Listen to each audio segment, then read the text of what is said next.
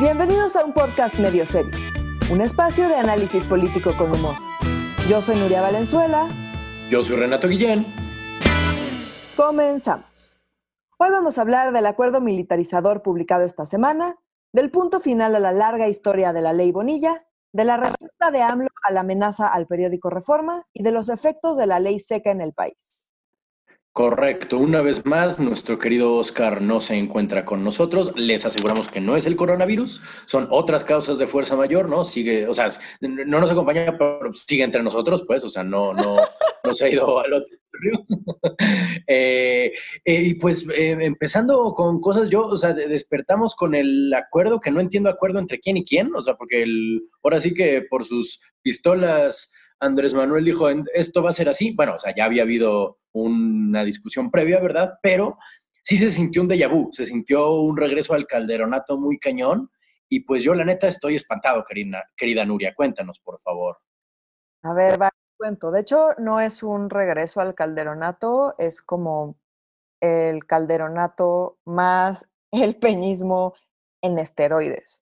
Ah, hijo. Ajá, o sea, esto no, no es regresar a ningún lado, es empeorar y multiplicar y, agravar la situación de militarización, que AMLO se le ha vivido diciendo que no es el caso, pero pues todo lo que ha estado haciendo y todo lo que ha dicho, insisto, desde hace mucho tiempo, en realidad pues apunta a que quiere es efectivamente militarizar el país.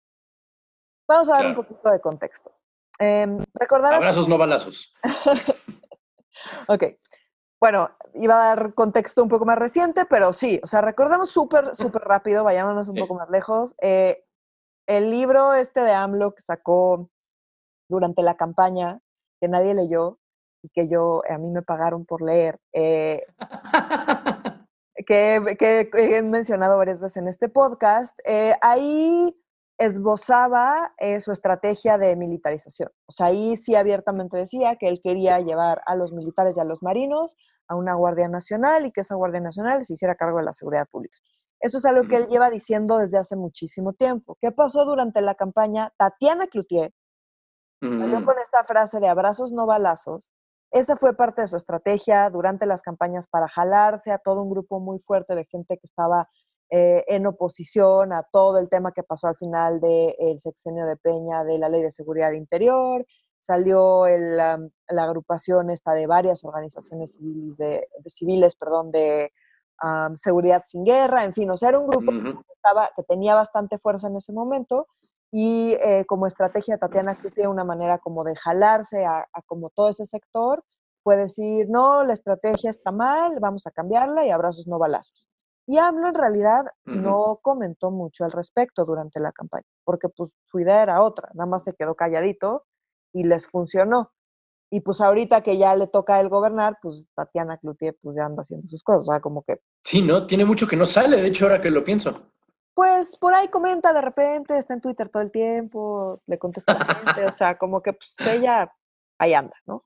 Pero, pues, obviamente, la estrategia de abrazos no balazos nunca fue una estrategia, era más un slogan que diseñó ella para jalarse a este grupo, ¿no? Pues, mucha gente se siente como traicionada por AMLO, pero en realidad, pues, AMLO siempre dijo lo que quería hacer, nada más, pues, no leyeron el libro y escuchan lo que querían escuchar porque pues no sé, porque tendemos a escuchar lo que queremos escuchar. Hasta en ese sentido es Mesías, ¿no? Nadie leyó su libro, pero ahí está todas sus ideas puestas. Exacto, tal cual. Entonces, bueno, eh, gana AMLO y recordemos que eh, en 2019, el año pasado, eh, se publicó la ley de la Guardia Nacional. Que mucha gente decía que pues en realidad era innecesaria, que, y hicieron una modificación constitucional. Entonces, esto quiere decir que pasó por el Congreso y pasó como por un procedimiento bastante complicado legislativo, digamos, o con más candados, porque era una reforma constitucional. Mucha gente dice, en realidad, para hacer lo que quería hacer, no tenía que modificar la Constitución. Y hay algunos que dicen que, de hecho, todo ese desmadre lo hizo nada más para poder hacer lo que hizo esta semana. Hmm. Entonces, el artículo quinto transitorio, los artículos, cuando se saca una nueva ley, al, final de, las leyes eh, hay una cosa que son los artículos transitorios, que son artículos que ayudan como a hacer justamente las transiciones. ¿no? Entonces, pues ahí no, no reglamentan, porque no son reglamentos, pero pues ahí establecen como los parámetros que van a ayudar a implementar esta ley que pues apenas se está haciendo o hacer la transición, en fin, o sea, son cuestiones como más de implementación. Entonces, dentro de estos artículos transitorios, el quinto transitorio de la ley que le del 2019 que le dio origen, de la reforma constitucional que le dio origen a la Guardia Nacional, dice, durante los cinco años siguientes a la entrada en vigor del presente decreto, en tanto la Guardia Nacional desarrolla su estructura, capacidades e implantación territorial, el presidente de la República podrá, ojo, podrá, disponer de la Fuerza Armada permanente en tareas de seguridad pública de manera extraordinaria, regulada, fiscalizada, subordinada y complementaria. ¿Por qué pusieron todo ese choro? Por un tema legal. O sea, como legalmente la única manera en la que, o sea, en la que podrían meter a las Fuerzas Armadas en tareas de seguridad pública es bajo estas condiciones. Entonces, así salió en el quinto transitorio y esta semana, pues, sale el acuerdo donde esto se hace efectivo. Entonces, bueno, pues desde el 12 de mayo, los elementos del ejército y la marina pueden ejecutar legalmente 12 funciones de seguridad pública que por definición eran competencia exclusiva de los policías civiles. Ah, caray, ok. Y pues van desde poder hacer detenciones por cuenta propia hasta supervisar cruces migratorios o participar en operativos para restablecer el orden, lo que eso significa. Ah, carajo, pues así está muy vago. Ahora, pregunta, ¿esto es algo que ya hacían, nada más ahora es eh, oficial, digamos? Algunas, pues. O sea, sí, no, algún, em, em, en la ley de la Guardia Nacional justo vienen como las atribuciones que eran exclusivas de la Guardia Nacional. Algunas de las atribuciones ahora las tiene también el ejército, ya Guardia Nacional. Entonces, es decir, ya sabe, la Guardia Nacional, o sea, lo primero que hay que decir es que la Guardia Nacional de facto, porque te acuerdas que fue toda una discusión de si mando civil, mando militar, y es mando civil, pero no, en realidad es mando militar, pero es mando civil. Toda esa discusión, eh, pues en lo que terminó es, pues ahí anda eh, la Secretaría de Seguridad Pública y mm, Protección Ciudadana, eh, pues ahí anda como pues de pegote, porque en realidad toda la parte operativa está a cargo de Sedena y de Marina. O sea, es decir, ellos se hacen cargo de todo el reclutamiento, ellos se han hecho cargo de, la construcción de todas las instalaciones, los terrenos donde está la Guardia Nacional fueron donados a Sedena, no a la Secretaría de Seguridad Pública. Eh, en fin, o sea, como que de facto, en realidad, todo el, todos los mandos pues, son militares, te digo, el reclutamiento es militar, más de 80% eh, son, pertenecen, o sea, cobran vía Secretaría eh, eh, de Marina o Secretaría de Defensa Nacional. O sea, para fines prácticos, son militares. Nada más que tienen que salir con el uniforme de Guardia Nacional, que se supone que es un, es un cuerpo distinto al ejército. Ya. En la práctica no, pero en el papel sí. ¿Qué hace este decreto? Pues eso que en el papel se supone que eran eh, cuerpos distintos, pues lo difumina. Ya entiendo. Entonces ahora pues ya no tienes que tener el uniforme de Guardia Nacional para pues, salir a detener a alguien. O sea, ya alguien, un, un, militar con uniforme militar puede salir a hacer detenciones. Y, y, te lleva el MP, en teoría. Sí, o sea, en principio pues, son las funciones que haría un, un policía. Okay. Pues, el tema está en que recordemos otra vez que los militares no están capacitados para hacer tareas de seguridad pública. Ellos están, o sea, ellos los entrenan para enfrentarse con eh, pues, enemigos. Claro. No para, para mantener el orden civil. Claro, o sea, si ni la policía ni el ejército está eh, capacitado para atender a la seguridad pública, pues estamos fritos. Exacto. Entonces, pues, ¿cuál es el problema? O sea, bueno, aquí hay varios problemas. El primero es que pues, se supone que esto es temporal, pero es temporal en la medida en la que, como dice el quinto transitorio, eh, pues la Guardia Nacional sea capaz de desarrollar estructura, capacidades e implantación territorial mm. De manera independiente, digamos, a que desarrolle toda esa parte, que la Guardia Nacional se vuelva un cuerpo que ya jala solito. Pero si el ejército es el encargado de reclutar, de dirigir, de coordinar, de hacer todo, pues, ¿qué incentivos tienen para soltar el control de la Guardia Nacional? Absolutamente. Claro, ninguno. Entonces, nunca van a desarrollar nada y todo, toda la vida se va a quedar en manos del ejército, porque el ejército no tiene absolutamente ningún incentivo para soltar la Guardia Nacional. Claro. Entonces, pues ya le y, y con este decreto menos. Entonces, pues eso de que va a durar cinco años, pues no es cierto, porque cuando pasen los cinco años van a llegar a decir, ay, pues ¿qué creen? La Guardia Nacional pues todavía no está lista. ¿Por qué? Porque los militares se encargaron de que no esté lista nunca para ellos mantener el control. Claro. Ahora, seguramente no lo van a decir así, ¿no? Van a decir como todavía es necesario, digo. Ajá, son tareas complejas y veto a saber, y, la pandemia nos afectó, veto a saber. la pandemia, sí. Seguimos en cuarentena, muchachos, ¿no? Exacto. Entonces, em, eso, eh, o sea, esa es la primera cosa. Claro. Después, eh, se supone que, eh, o sea, los abogados expertos en el tema dicen que además, pues esto tiene grandes problemas. ¿Por qué? Porque dicen que el acuerdo presidencial no justifica el carácter excepcional, temporal y estrictamente necesario de la intervención. O sea, oh, como que todas las características que tendría que tener estas condiciones en realidad no están justificadas. Están puestas, nada más como que copiaron y pegaron. Ok. Pero no está sustentado cómo le van a hacer para establecer mecanismos de fiscalización independientes, eh, eh, exactamente cómo funciona el mecanismo de subordinar a las Fuerzas Armadas a corporaciones civiles, porque eso no lo hemos visto y no parece que lo vayamos a ver, y se supone que así tendría que ser, y pues no están justificando de qué manera lo van a hacer. O sea, no están justificando todas las características que por ley tendrían que tener, nada más pues las están transcribiendo. Ajá, o sea, literal en el acuerdo eso es lo que viene.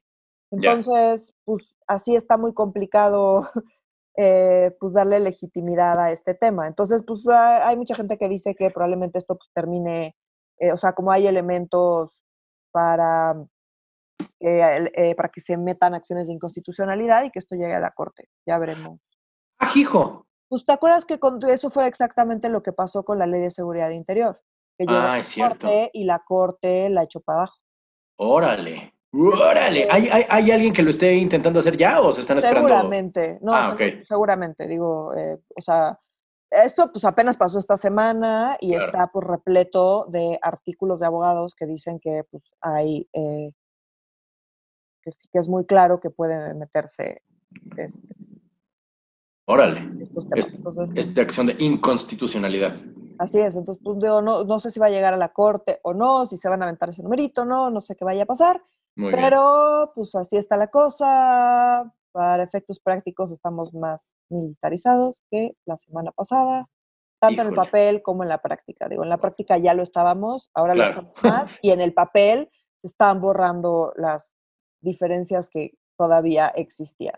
Color de hormiga, pues sí. No, no, es como que los soldados de este país tengan un gran récord de ser buenos en manejo de crisis, carajo. Mira, es muy extraño. Yo recuerdo un, un, momento donde Andrés Manuel López Obrador decía no a la militarización del país. Supongo que lo que quería decir es no a la militarización del país de Calderón, ¿sabes? O sea, no, no, de otro modo no le veo ninguna diferencia entre pues la estrategia presente y la pasada. No, no la hay. O sea, otra vez, ese era como un slogan que pegó y que él siguió repitiendo. Ya. Mira, lo que, está haciendo, pues es militarizar el país. O sea, no hay, o sea, como no hay manera de suavizar eso. Eh, él dice que sí y que quienes dicen que está militarizando al país no están entendiendo lo que quiere hacer. Y pues no hay que entender nada, nada más hay que leer los acuerdos y las leyes. Claro. Ahí queda clarísimo qué es lo que está pasando. O sea, no. No hay más que entender. Mira, yo, yo, insisto que la gente que odia a López Obrador y que dice que eh, Calderón es el mejor presidente que ha tenido este país, debería estar muy contento con cómo maneja este, esta onda López Obrador, pero pues no, no, no parece haber mucho. Ni siquiera, ni siquiera ellos, ¿eh? O sea, como que, a ver, también cabe mencionar que la ley de la Guardia Nacional la aprobaron todos los partidos, ¿eh? Eso es muy cierto, eso es cierto, sí, sí, sí. Todos los partidos, todos. los partidos la aprobaron. o sea, eso sí, hay que recordarlo. Entonces, eh, pues vamos a ver. ya veremos. Bueno, y decías que esto puede que acabe en la Suprema Corte de Justicia. La Suprema Corte de Justicia esta semana nos hizo ver qué tan baja estaba la barra porque nos dio un gusto así de que salvamos a la democracia cuando eh, hubo un, eh, cuando se terminó ya por fin después de casi un año. siento como Game of Thrones, ¿sabes? Así como de que, vimos así los personajes desarrollarse desde que eran niños, niños, y ahora son ya este, grandes y, poderosos, se acabó la ley Bonilla, por fin ya, carpetazo, la Suprema Corte de Justicia dijo hasta ahí, por unanimidad, ¿cierto? Por unanimidad, sí. Muy bien, pasó lo que esperábamos y lo que se esperaba, porque honestamente no había manera de justificar cualquier otra cosa más que echar para abajo la ley Bonilla, porque no, simplemente no había cómo. Entonces, recordemos un poco que esto empezó en el, desde el año pasado, en octubre del año pasado, cuatro meses y medio después de la elección. Sí, eh, cierto, luego, luego. Ajá. Eh, pues modificaron la constitución de Baja California para ampliar el plazo del gobernador que acababa de ser electo. Entonces recordemos que fue electo por dos años y pues ellos cambiaron la constitución local y dijeron, ah, pues ahora se va a quedar cinco. Aunque pues la gente el día que fue a votar y a emitir su voto, pues votó por un gobernador que iba a durar dos años. Correcto. Después ellos por sus pistolas decidieron modificarlo. Claro. Eh, y esto siguió una serie de pasos muy complicados que estuvimos eh, dándole seguimiento a todo eso en este podcast. Analizándolo a fondo. Exacto, paso por paso eh, les dábamos como eh, la actualización de en qué iba y bueno, la última actualización es esta, que es que ya se discutió en el, en el Pleno de la Suprema Corte el, el, lunes, como dijimos la semana pasada, y por unanimidad todos estuvieron de acuerdo con la propuesta que platicamos la semana pasada, que era anular, y los argumentos principales que se dieron son los siguientes. El primero es el principio de certeza, que dice que todos los participantes del proceso electoral deben conocer con claridad y seguridad las reglas del proceso electoral mientras está mm. sucediendo. O sea, el día que yo voy a votar, yo tengo que saber perfectamente de qué se trata, a quién estoy eligiendo, por cuánto tiempo, y no, no puedes después modificar algo, porque pues eh, estás violando como ese principio de certeza. Yo fui funcionario de casilla y te aseguro que hay gente que no tenía la más peregrina idea a lo que iba a votar, pero bueno. bueno, pero tú como autoridad debes garantizarlo. O sea, ya si la gente no tiene idea, pues ya. ya no es tu culpa. Pero tú como autoridad no se les puedes estar cambiando la jugada ahí cada minuto. O sea, como claro. no. Y después que la duración de los cargos de elección popular, pues es una condición determinante del voto. No vas a votar, o sea, probablemente cambie tu decisión si sabes que el puesto dura un año o dos, así dura 20 o 10 o, es eh, para siempre, hasta que se muera la persona, que los, claro. los hay. No en México, pero en Estados Unidos, por ejemplo, los ministros de la Corte son hasta que se muera. ¿A poco? Sí. ¿Es cargo vitalicio? Órale. Entonces, pues, o sea, eh, obviamente es importante saber por cuánto tiempo van a estar, porque esa es una, una consideración que tomas a la hora de votar. Claro. Pues, pues no la puedes modificar, ¿no? O sea, como si la gente fue con esas consideraciones a votar pues, y lo cambias, pues tú no sabes si eso hubiera modificado el sentido de su voto. Claro. Y la tercera es que, pues, que cualquier modificación, o sea, va, quieres hacer una modificación, chingón, pero pues la tuviste que haber hecho antes del proceso electoral, no después. Claro. Entonces, pues dados estos argumentos, entre otros, pues os estoy simplificando, eh, pues se echó para atrás de manera muy rápida y por unanimidad la ley Bonilla por fin. Esto quiere decir que Jaime Bonilla va a dejar el cargo el 31 de octubre de 2021. Perfecto no le queda ya mucho tiempo al señor. Largo trecho, este, te digo, se siente como las ocho temporadas de Game of Thrones, o sea que al final los, los dragones destruyen todo, la neta que bueno, ya estaba yo un poco harto, o sea, de, de, de, no de la incertidumbre, pero del carajo, ¿cómo es posible que sigamos discutiendo esto que es tan básico y tan, tan doloroso, ¿sabes? De alguna manera, que no le ayudó nada a la 4T, ¿te acuerdas que decíamos como que la gente dice que se va a reelegir AMLO, que es el ensayo de reelección de AMLO, y ese güey no, pero es que no se ayuda él solito, qué bueno que ya por fin, carajo, terminó este mendigo tema. Y otro tema que tenemos que continuar, porque que tampoco pensé que continuáramos, la neta. Yo pensé que la semana pasada iba a ser así la única mención, pero no, los ventiladores del hijo de Bartlett, resulta que dijo su papá que siempre no. Bueno, no sé si su papá, pero dijeron que siempre no. Su papá no dijo nada, pero él, no, pero el IMSS dijo, ay, pues, ¿qué creen que ya? Este, pues, nos pusimos a revisar y resulta que, pues, que el equipo que nos vendió el hijo de Bartlett, no, pues, no, no tiene las características que pedimos y ya le regresamos su ventilador y no le pagamos nada y, pues, ya no pasó nada. Pues, obviamente eso nunca hubiera pasado si no hubiera salido el reportaje diciendo... Lo que decía. O sea, tiempo, tiempo, tiempo. Aparte de caros chafas, pues no sé si chafas, pero decía que no cumplían con las características técnicas acordadas. Wow. Entonces, pues, o sea, aparentemente, según leí, era algo así como una pantalla, que tenía que tener una pantalla de no sé qué cosas y que no las tenía. Órale, ¿no? Vaya a resultar que era pero de los que te echan aire. O sea, de los... ¡Wow! ¡Qué tipos!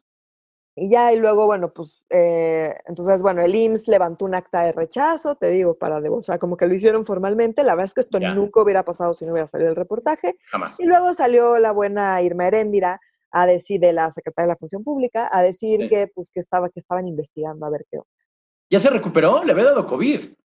Pues, no sé, pues tiene, pues sí, o sea, salió positiva de COVID. Se supone que es asintomática. Quedó plasma, hija de su madre. Ah, no, porque la sangre podría estar mezclada con la de Ackerman, ¿no? Guácala. Ok, bueno. Este no creo, pero no funciona así, Renato. No es que son vampiros, o sea, se chupan sangre mutuamente, o sea. En todo caso, la de sus hijos, o sea. La de sus hijos. Ah, ok. no manches, sí. Qué mezcla tan fea. Bueno, en fin. Este, pues sí, ¿no? Fue un periodicazo. Eh, eh, se supone, o sea, Dicen que van a ir hasta, las últimas consecuencias, también ya veremos, ¿cierto? Porque no tiene cara como de que realmente... Y la verdad es que todos los escándalos que ha habido sobre este tipo de temas en la 4T, pues, siempre dicen, pues lo que ya estamos acostumbrados. Claro, claro. El tiempo de... El mismo Bartlett. Exacto, ya investigué y pues ya salió que no, no había nada. Y entonces, pues ya, la verdad es que yo no creo que vaya a pasar nada y que pues les dieron un periodicazo y se vieron obligados como a tomar estas medidas. Claro ya verá Bartlett, el hijo de Bartlett dónde vende sus ventiladores, pero pues... hijo de su madre. Sí, no. No cumple las características, qué poca madre, o sea, todavía fueran, insisto, todavía fueran ventiladores nomás de los que te echan airecito, pues dices, va, pero coño, es para que la gente respire, o sea, ni, ni eso cuidan, vaya, qué cosas, Dios mío. En fin, bueno, si su papá mató a periodistas, ¿qué no va a ser este güey? Bueno, en fin. Este. Ah, y bueno, como la familia Bartlett parece ser una amenaza que nunca termina, a la estabilidad del país y específicamente a la 4T, hoy nos amanecimos con una amenaza al periódico Reforma, que a mí me parece que está muy loco, o sea, la nota está muy loca, pues, pero siento que el remitente como que no le sube el agua al tinaco, ¿sabes lo que te digo? Pues no sé, o sea, yo, hay una llamada por ahí, está el audio en redes sociales, si la quieren buscar, y pues es un hombre que habla como al call center o algo así del periódico Reforma, ¿no? Eh, o sea, y no sé, empieza rara la llamada y luego básicamente los amenaza diciéndoles que, pues, que le bajen a las descalificaciones al presidente eh, y que si no lo hacen van a volar el edificio del periódico. Claro, porque son del cártel de Sinaloa. El cártel, ajá, entonces dice que es del cártel de Sinaloa y que quiere decir que, y, o sea, y que quiere mostrar el apoyo total del cártel de Sinaloa a Andrés Manuel López Obrador, lo cual es una pésima publicidad. Horrible. López Obrador, ¿no? Así de no me ayudes, eh, compadre. Entonces llegaron, esto pasó muy temprano, Reforma eh, publicó la llamada ¿no? Dijo, pues esto pasó hoy, nos amenazaron y pues así está la cosa. Entonces en la mañanera, obviamente le preguntaron a AMLO que pues qué, qué, qué onda con eso, y él dijo que pues que no, que la violencia está muy mal, pero que el reforma también está muy mal. Claro, claro. Que condena la violencia, pero el eh, reforma apesta. Exacto. Entonces, pues, eh, pues no, no se ayuda. O sea, como a ver, a ver, señor. Hay alguien que acaba de hablar diciendo que es del cártel de Sinaloa dándole su apoyo está en todas las redes sociales. Quizá hoy no es el mejor día para pues, tirarle mierda a Reforma. Podría solo haber condenado el acto, o sea, como que y sí. Ya. Y ya. Como que su comentario de reforma tiene mañana y pasado mañana y la próxima semana y el próximo mes para seguir mentando madres sobre reforma, porque lo hace diario. Entonces, justo el día que recibe una amenaza de parte de un güey que dice que es del cártel de Sinaloa y que apoyan a López Obrador, pues igual hubiera sido conveniente no tirarle mierda al periódico Reforma por hoy. Por hoy, exacto, o sea, solo un día. Entonces, pero no se puede contener, no lo puede contener. No, de veras no. Bueno, yo creo que es, es, que es parte, es que siento que es como, como que no puedes dejar la canción a media, ¿sabes? O sea, si empiezas a cantar una rola, ni modo de, ay, bueno, y a media canción vas otra. Yo creo que él como que razona así como, ah, reforma, este, eh, conservadores y fifís. Este, ¿lo acusan de corrupción? No, ya no somos como los de antes. Este, ¿sabes? O sea, como que tiene los temas ya pegados, entonces no puede nomás aventarse medio tema, tiene que ir lo- enterito. Lo puedes ver así o lo puedes ver también como una manera de decir que ellos lo inventaron. Ah, caray, ok. No, o sea, como decir, porque literal lo que dijo fue, ellos son los más genuinos representantes del pensamiento conservador en México y se Ajá. oponen a la transformación porque quieren mantener al régimen de corrupción y privilegios. Y Claro, eso suena, pues si tú quieres mantener el régimen, tienes que tirar, y qué mejor manera de tirar al régimen que decir que está vinculado con el cártel. claro. O sea, como que igual y está muy sofisticado acá la teoría de la conspiración, Un poco sí. pero Pero aparte siempre dice lo mismo, es que es literalmente las palabras que usa siempre. sí, pero en este contexto puede parecer que está diciendo, o sea, está muy mal toda la violencia, pero pues seguro Reforma lo inventó porque, Ya, porque no me quiere. ya. Pues no lo quieren, también. Eso Pues también no, es no lo quieren, no no, lo quieren, pero está cabrón. Pero de ahí a como implicar que lo están inventando, Claro. A mí me dio gusto que no dijo qué bueno que los amenazaron, ¿sabes? O sea, esto ya tan cabrón el síndrome de Estocolmo, que cuando la nota fue condena el ataque, pero dije, ah, bueno, ok, al menos no dijo, ah, ya ven, por conservadores, güey. Les hablaron mis amigos del Cajá, los van a volar por andar hablando. Ya ven, pórtense bien. Como que mi cerebro dijo, sí, se va a ir para allá. O sea, como esa va a ser su, su reacción. Y, y yo insisto que la llamada, a ver, es que yo tampoco quiero verme como teórico de la conspiración, ¿verdad? Pero es que la, el contenido de la llamada sí me suena de un carnal que no se tomó sus pastillas en la mañana y está muy aburrido de la cuarentena porque en, en el audio sale que se identifica como un diputado federal de Lozoya, ¿no? Y entonces es como Lozoya será un lugar o es un diputado federal propiedad de Emilio Lozoya, ¿sabes? O sea, que tiene tanto dinero que compra a diputados federales. ¿Y qué chingados un diputado federal que es parte del cártel de Sinaloa? No lo dudo, pero no lo dirían así abiertamente y menos así a el conmutador del pinche reforma, ¿sabes? yo como lo entendí, o sea, igual, Ajá. igual no, pero yo como lo entendí fue como que inventó que era un diputado para que le hicieran caso Ajá. y luego ya dijo, ah, verdad, no soy un diputado, en realidad soy del cártel de Sinaloa. Ahora recordemos que asumiendo que sí forma parte del cartel, en general Ajá. los carteles no suelen estar conformados por gente súper elocuente y educada. Ah, vaya, pensé que lo que ibas a decir es que no avisan. o sea, cuando te... Entonces, Esa es mi como visión. que, como que, no sea muy, muy elocuente, pues no dice nada, ¿sabes? O sea, Ya, que- claro, claro. o sea, pues no se esperaría que aparte el cartel no va a mandar a su mente más brillante a una No, claro. llamada que se puede rastrear. O sea, por supuesto, por supuesto.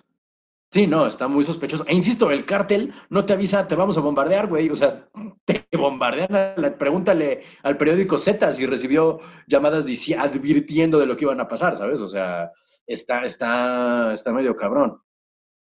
pues sí, pero bueno, o sea, como sea, la verdad es que creo que este tipo de amenazas, sobre todo como en el contexto en el que estamos, y la paranoia y la incertidumbre y como estamos viendo tiempos muy, muy complicados. Entonces, Correcto. que, Sí, no está bien amenazar. Esto es una condena cabrona, pero está, está Y- chistocho también. Y pues, pero y en este tipo de contextos todavía más, o sea, esto tiene que condenarse y punto final. O sea, Sí. como que no, no hay otra manera de, de, de manejar la actuar. Situación, punto. Se condena y se condena y ya, no hay más. Claro, claro. Si Eh, de por sí es un país muy difícil para ejercer el periodismo, no manches. Sea, cierto no sea cierto, exacto. O sea, es uno de los países más peligrosos para los periodistas. Eh. Entonces, en ese contexto, cualquier otra cosa que no sea condenarlo enfáticamente está mal, desde mi punto de vista. Totalmente de acuerdo. Yo también lo condeno enfáticamente. O sea, me, me da risa, pues, está chistosa la llamada, tiene detalles muy acá, pero sí condeno enfáticamente que la gente haga ese tipo de cosas, pues, o sea, incluso de broma, está mal amenazar periodistas, o sea, coño, aunque sean de reforma, pues, o sea, no, no, no, No, pero no está además, chido pues porque para ellos no es una broma. O sea, su vida No. corre peligro. Es de, los, todo el tiempo. es de los países más peligrosos para ejercer el periodismo. Mueren periodistas todo el tiempo. Cada el año tiempo. mueren más. No se está reduciendo eso. Eh, la violencia sigue aumentando, por cierto, ¿no? Eh, en todos los sentidos, incluido para los periodistas, los policías. Justo salió una nota esta semana que también las muertes de policías han aumentado muchísimo. O sea, Mira, una buena noticia dentro de la pandemia, eso está bien. Digo, ¿qué? ¿Quién dijo eso? No es cierto, no es cierto, no es cierto, no es cierto. Es broma, es broma, es broma. Condeno enérgicamente los, los asesinatos de policías, ¿ya? De todo el mundo. Justo porque tampoco, o sea, tampoco ayuda al caso de, pues no hay que militarizar el país. Claro, claro. sí, porque eh, si no, no queremos que haya soldados en lugar de policías, pues dejen de matar policías, ¿no? Entre otras cosas. Este, ah, bueno, sí, y ya ahora sí, en el último tema que nos toca esta semana, este, ya algo menos, políticamente, digamos, menos grave, pero también bastante extraño. Bueno, no extraño, es perfectamente entendible, pero está gacho que ocurra. Un, eh, un número de muertes, estoy viendo aquí, 107 personas en cuatro estados de la República han muerto por beber alcohol adulterado. Así es, está. ¿Te acuerdas que al principio de la cuarentena nos burlamos de los estados que ponían la ley seca? Sí. ¿No? Eh, y bueno, pues y entre broma y broma, en realidad, pues.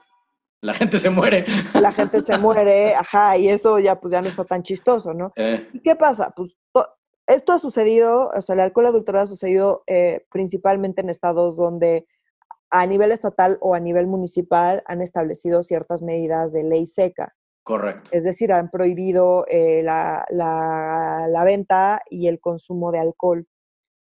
Y pues la gente no deja de consumir alcohol porque tú lo prohíbas. La gente pues claro. solo encuentra maneras de seguir consumiendo alcohol. Y más en un contexto donde la gente pues, necesita sustancias para Claro. O sea, como que estamos viviendo momentos tan duros que pues es normal que aumente la necesidad por consumir sustancias claro. que modifican tu estado. Eh, si el estado está de la fregada, pues lo quieres modificar, por supuesto. Entonces, pues obviamente si tú le prohíbes a la gente que consume alcohol, la gente no va a dejar de consumir alcohol, va a encontrar maneras legales o ilegales de consumir alcohol. Entonces, pues, ¿qué está pasando? Que está habiendo alcohol adulterado y ya van, pues, como dices, un montón de muertos. ¿En dónde han sido estos muertes? Eh, en Puebla, llevan 42 muertos. Eh, Barbosa prohibió la venta de alcohol por la, o sea, por la pandemia en todo el estado. Entonces, pues, estas son las consecuencias. Después, Jalisco, 38 muertos. En, Jalisco no se, no se decretó ley seca, pero algunos municipios implementaron medidas restrictivas. Mm. Entonces, pues, eh, pues, aquí se ve, ¿no? Se ven los efectos también. En Morelos sí hay ley seca en algunos municipios de la zona conurbana, eh, conurbada, perdón, y en Yucatán hay al menos siete muertos y ahí sí hay ley seca estatal también. Órale. Pues bueno, pues sí, estas son las consecuencias, ¿no? no está vendiendo alcohol, pues a alguien se le hace muy fácil vender alcohol clandestinamente. Claro. Eh, y pues muy probablemente Adulterado. Sí, pues sin ningún tipo de medidas de nada, ¿no? Híjole. Estoy leyendo aquí, es que ya me dio morbo y quiero ver en qué partes de Morelos fue donde al menos 24 personas fueron por consumir alcohol adulterado en Morelos. Las autoridades Ah, mira, no dicen. Ah, sí, sí, sí. En Azochiapan, situan los límites del estado de Puebla. Ok, ok, ok. Pensé que había sido en Cuernavaca y dije, oh, no. No, y de hecho creo que están vinculados, o sea, están investigando si están vinculados justo con las muertes en Puebla, porque están muy focalizados. O sea, se ve que hay algún productor clandestino de alcohol por ahí sacando este alcohol letal y es el que está matando. Es como que lo están rastreando eso. Órale, suena bien para un producto así en el que la etiqueta diga alcohol letal, ¿no? Como en los detectives salvajes, ¿no? Mezcal los suicidas. Exacto. Híjole, pues sí, mira. ay, qué, es el problema con, las, leyes este, que prohíben, o sea, cuando el, el problema es que el consumo existe y la solución es ahora es ilegal el consumo, siempre pasa este tipo de cosas. Sí, en general siempre es mejor regular que prohibir. Siempre. O sea, no importa de qué estemos hablando. Claro, claro, claro. También eso lo, o sea, como así lo veo yo, ¿no? Sí, sí, sí. Es, lo que iba a decir, tú como mamá nueva, así lo ves ahora. ¿Es mejor regular que prohibir? Pues yo como economista. Ah, como economista, ok, ok. Sí, sí. Mira, órale. Sí, o sea, si prohíbes y hay una, y hay una demanda, y tú prohíbes, Solo la demanda no se va. Exacto. Claro, Lo que pasa es que claro. surge el mercado negro. Entonces eso está en los libros de economía. Yo lo estudié desde mis primeros semestres de estudiando economía. O sea, no es Sí. algo como que, oh, por Dios, no lo vimos venir. O sea, no, es, es un fenómeno súper básico. básico que pasa siempre. Entonces, desde esa perspectiva, pues siempre te conviene más regular que prohibir. oh, por Dios. no vimos. prohíbas, mejor, pues sí, y ponle impuestos. Claro, regula. No prohíbas, regula, a huevo. Chale. Qué gacho. Mira, yo- pensé que había habido así como cuando leí el titular de mueren por alcohol adulterado, pensé que había sido así una fiesta masiva donde todos habían caído como moscas, pero no, o sea, está, está focalizado, Pensaste, digamos. eso ¿verdad? les pasa por romper la cuarentena. Eh, La neta, es parte de mi policía interna un poquito sí, sobre todo después de escuchar el audio de la banda, la banda que está haciendo la fiesta para contagiarse de COVID. No sé si ya te tocó escuchar ese audio en tema absolutamente tangencial. O sea, lo vi en redes sociales, pero a mí afortunadamente no me llegó a mi WhatsApp. Supongo que habla bien de mi WhatsApp. o Sí, mal, la neta habla bien de tu WhatsApp. Pensé que había sido algo así como una fiesta para todos alcoholizarnos y mocos, que a todos le habían dado alcohol este, adulterado, pero no. Eh, al, al menos este, mi, mi policía interno estuvo equivocado en esta ocasión. Tu Eh, darwinismo recalcitrante. Sí, caray, lo, lo trato de eliminar, pero es que no se puede. O sea, también cuando salgo así a la calle al, al, al súper, así una o, una o dos veces a, la quincena, ¿no? Y veo a la gente con el tapabocas en el cuello, digo, pero no, no jodas, ¿sabes? O sea, como campo de concentración a la gente que se lo pone de tapapapada, ¿no? Pero luego es de, no, a ver, espérate, no, no seas, no seas así de intolerante. Pero sí, mira, así como bien dijiste hace rato, son tiempos complicados que nos tienen a todos en un estado mental este, poco, poco propicio. Así es. Pues, pues creo que son todos los temas que íbamos, que tenemos esta semana de importancia. La verdad es que fue una semana bastante, eh, ¿cómo se llama? Tranquilita en el sentido político. Digo, y uno agradece las semanas tranquilitas. en Pues más o este- menos, ¿no? Como que el tema de la militarización, digo, no, no, no es nuevo. No, ¿no? O sea, no es como que, oh, a nadie le sorprendió, ajá, no, nadie. pero estuvo duro el golpe, pero creo que sí se compensa un poco con, sí, la certidumbre eh, y la tranquilidad que nos dio la Corte. Sí, Creo sí, que sí. eso, eso es al- algo que habría que reconocer y aplaudir.